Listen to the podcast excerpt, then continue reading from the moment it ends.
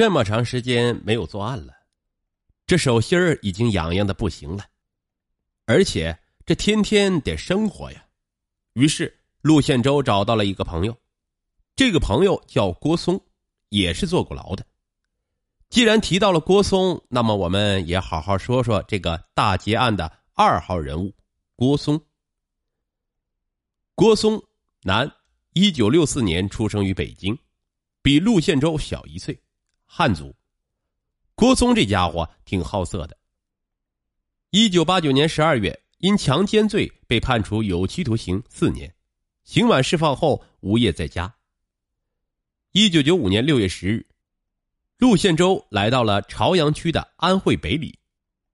此次他看上了某部文化部供应站微型面包车的车牌，因为这个车牌是军车的车牌。这车牌号是甲八零杠四零六零，他等以后有机会再用。一九九五年七月间，郭松同陆宪洲经过踩点来到解放军某部招待所。两个人进入以后，窃得牡丹牌十四英寸彩色电视机一台，长城牌二八零五型计算机及同型号计算机显示器各一台。这次成功让郭松窃喜啊！可是这些东西压根他陆宪洲就看不上，这也说明郭松根本没有陆宪洲的胃口那么大。不过这次也让陆宪洲再次尝到盗窃的快感。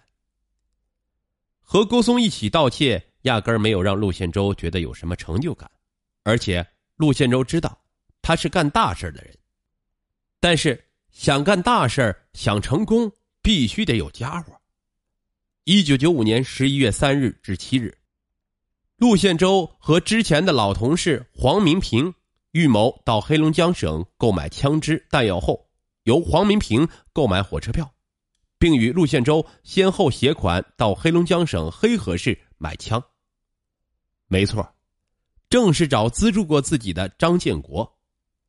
陆宪洲以人民币三万元的价格从张建国令刚处购得庆华 SP 零三型五点六毫米小口径运动手枪两支，子弹一百余发。张建国和令刚从中非法获利人民币一点五万元。拿到枪的陆宪洲更加按捺不住自己内心的激动。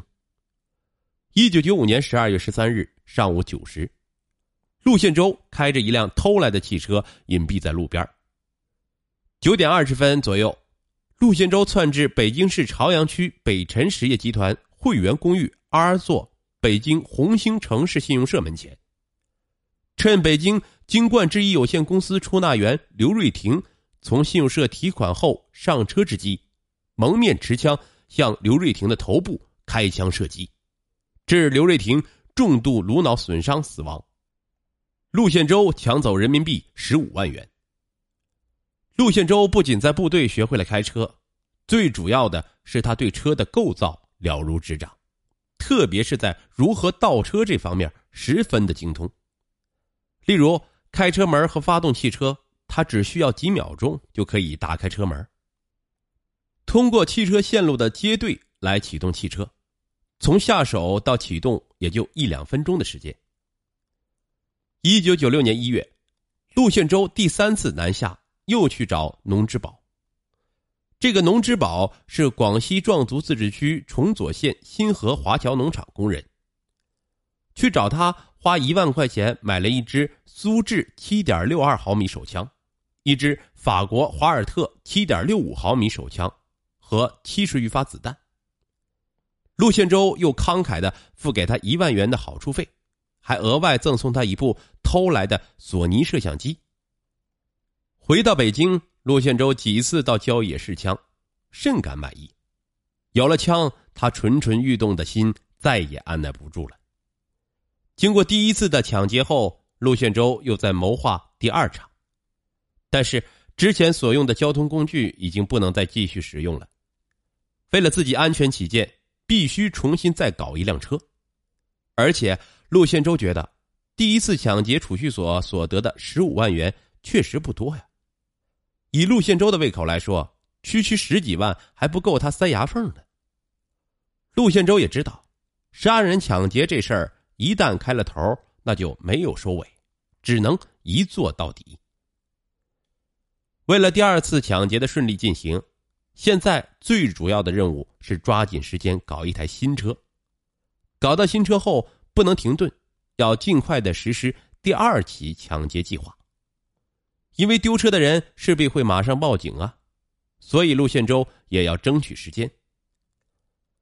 一九九六年二月七日晚上，经过踩点后，陆宪洲一个人来到北京市西城区二期剧场东里，看四周没有人后，陆宪洲慢慢的靠近一辆小汽车，三下五除二又盗窃大宇牌轿车一辆，价值人民币二十四点一万元。这辆车原属于韵达国际贸易代理有限公司的。按照通常的犯罪心理，二十几天前惨死的女职员阴魂未散，会远离此处作案，而狡诈的陆宪洲却想到杀一个回马枪，或许会有意外的惊喜。反正遇到情况手里有枪，实在不行逃。就在第二天的一九九六年二月八日。那天早晨，谁也没有注意到，陆宪洲还是一个人。他已经开着偷来的蓝色的大宇牌轿车，来到了北京市朝阳区安慧里四区十五号楼中国工商银行北京分行朝阳支行甘水桥分理处门前不远。他并不是要大白天作案，因为白天银行没有多少钱，要等到晚上银行把钱往出运的时候再动手。因为白天很多人都存钱，所以晚上弄到更多钱的把握性更高。还有一个就是安全问题。陆宪洲一直熬到晚上的九点五十分，当银行运钞车里的押运人员提着两个装满钱的黑色密码箱向十米开外的运钞车上走的时候，陆宪洲用羊毛衫袖筒蒙面从蓝色大宇车上窜出的，突然出现在押款员的面前。陆宪洲一句话都没说，没有对话，没有威胁，上来就是开枪扫射，瞬间的罪恶导致两名银行职工罹难。趁该分理处工作人员王永革、马炳年、袁世金等人提款后上运钞车之机，陆宪洲持微型冲锋枪开枪射击，击中王永革头部，致王永革重度开放性颅脑损伤死亡；击中马炳年胸部。致马炳年急性失血性休克死亡，将袁世金击伤。整个枪战和抢劫过程不到三分钟，很多围观的群众还以为在拍电影。抢得人民币一百一十六万余元后，陆宪洲驾车逃离现场，将抢劫所用的轿车扔弃在朝阳区安贞西里。直到十五分钟后，直到呼啸的警车、救护车分至。